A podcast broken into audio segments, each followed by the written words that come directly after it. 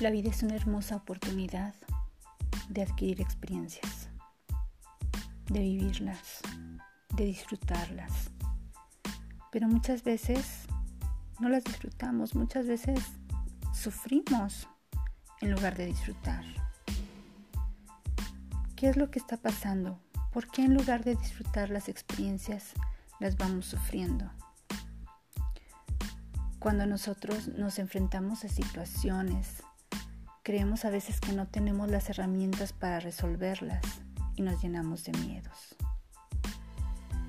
Esos miedos son precisamente condicionantes a que esas experiencias sean más fuertes. ¿A qué me refiero? En la vida nosotros vamos a tener muchos retos, muchos problemas o obstáculos pero son precisamente esos retos, obstáculos, los que nos van a permitir desarrollar esas herramientas para que nosotros salgamos adelante, para que los resolvamos y crezcamos. Cuando tú tienes un miedo, tú no quieres que eso se aparezca en tu vida y sucede precisamente lo contrario. La vida te va a presentar situaciones, personas, momentos cada vez más fuertes que te estén recordando tus miedos. ¿Eso qué significa? Eso significa que debes afrontarlos de una u otra manera.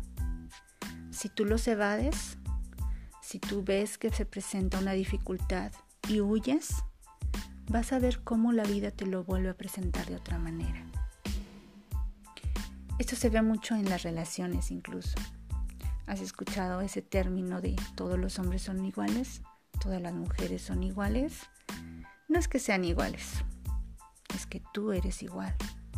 Y como no has estado dispuesto a asimilar esa enseñanza, te va a tocar toparte con una persona igual. Entonces, ¿cuál es aquí el, el efecto? ¿Qué es lo que tienes que hacer? En todas las situaciones, en cualquier miedo, lo que tienes que hacer es aprender a entender qué hay detrás de ese miedo, por qué no lo quieres afrontar y tratar de tomarlo con sabiduría, tratar de superarlo. No significa entrar en una negación o entrar en una condición de orgullo, decir no me importa y, hacer cosas que, que lastimen, que destruyan incluso a ti. No, se trata de entender con objetividad qué es lo que te está tratando de enseñar la vida. Y una vez que tú aprendas esa enseñanza detrás de tu miedo, vas a ver cómo las situaciones empiezan a cambiar. ¿Qué tenemos que hacer entonces? Tenemos que observar ese miedo y tenemos que sentirlo y aprender de la sabiduría de la enseñanza. Dicen por ahí que muchas veces creemos que si nos enfocamos lo suficiente en algo, podemos atraerlo. Pero nosotros no logramos atraer las cosas porque las querramos simplemente. Nosotros atraemos a nuestra vida aquello que nosotros somos. Si tú eres alguien cargado de miedos y de inseguridades, la vida te va a traer como un espejo situaciones que te lo vuelvan a confirmar. Esto nos ayuda a entender que debemos dejar de proyectar en otros. ¿Cuántas veces nos sentimos víctimas? ¿Cuántas veces decimos, esta persona me hizo algo, me hizo sentir mal? Las personas no nos hacen nada. Las personas actúan en base a sus propias cuestiones emocionales, mentales, sus vidas. Cada quien tiene una vida y es muy independiente a la tuya y trae sus propias circunstancias, sus propios problemas y su propia historia. Pero en el momento en que alguien interactúa contigo y que te hace sentir mal, en ti está el cómo recibes eso. Si eso que te dicen si eso que te hacen llega a ti y checa dentro de ti con una dificultad que tú traes en tu interior, te va a hacer clic. Vas a sentir si es cierto. Por ahí tenía una maestra que nos decía, alguien que te llama tonto, si te ofendes, está despertando al tonto que llevas dentro.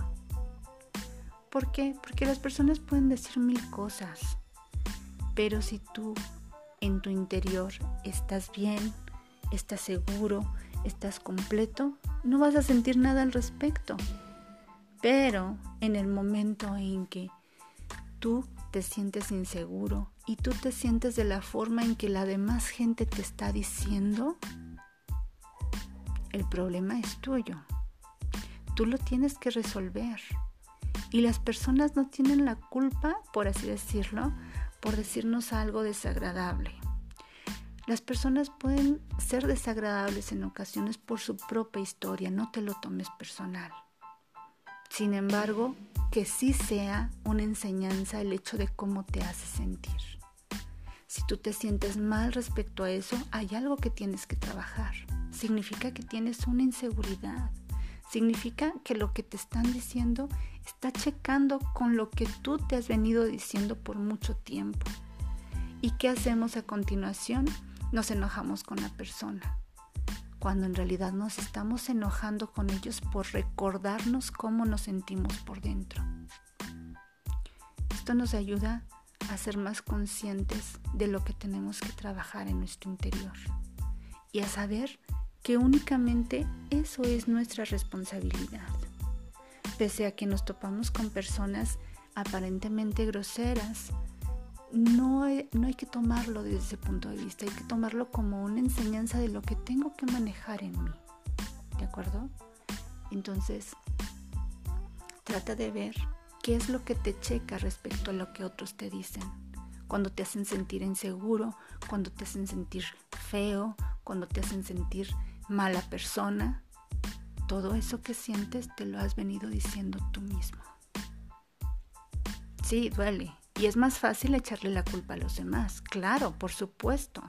Es más fácil decir yo víctima y todos los demás tienen la culpa. Pero ponte a pensar en algo únicamente cuando tú te haces responsable de tus emociones, de tu estado interno, únicamente en ese momento lo puedes sanar. Tú no puedes sanar algo que no percibes que venga de ti. Tú no puedes sanar algo que esté afuera. Tú no puedes controlar a la otra persona. Puedes decirlo, puedes decir, oye, déjame en paz, pero no lo va a hacer tú puedes sanar a ti mismo. Y en el momento en que seas sano, en el momento en que estés bien tú, en el momento en que el diálogo interno hacia ti sea positivo y sepas que nada de eso es cierto, que tú eres suficiente, que tú eres buena persona, que tú eres todo lo valioso que eres, en ese momento vas a ver que nada te va a checar afuera. ¿Y qué va a pasar? Incluso vas a ver que esas situaciones dejan de presentarse como magia. ¿Por qué ya no se presentan? Porque aprobaste la prueba. Porque ya tienes un nivel de conciencia más alto. La vida únicamente te va a traer situaciones en las cuales tú necesites trabajar. Piensa en eso. Piensa en eso, trata de hacer la prueba y trata de ser más consciente, más empático y no tomarte nada personal, porque alguien que actúa desagradable tiene que estar pasando por algo realmente también desagradable en su interior y eso es digno de compasión hacia ellos. No te lo tomes personal. Creemos más amor, más paz, más buenas relaciones y más entendimiento. Que pases muy buen día. Un beso.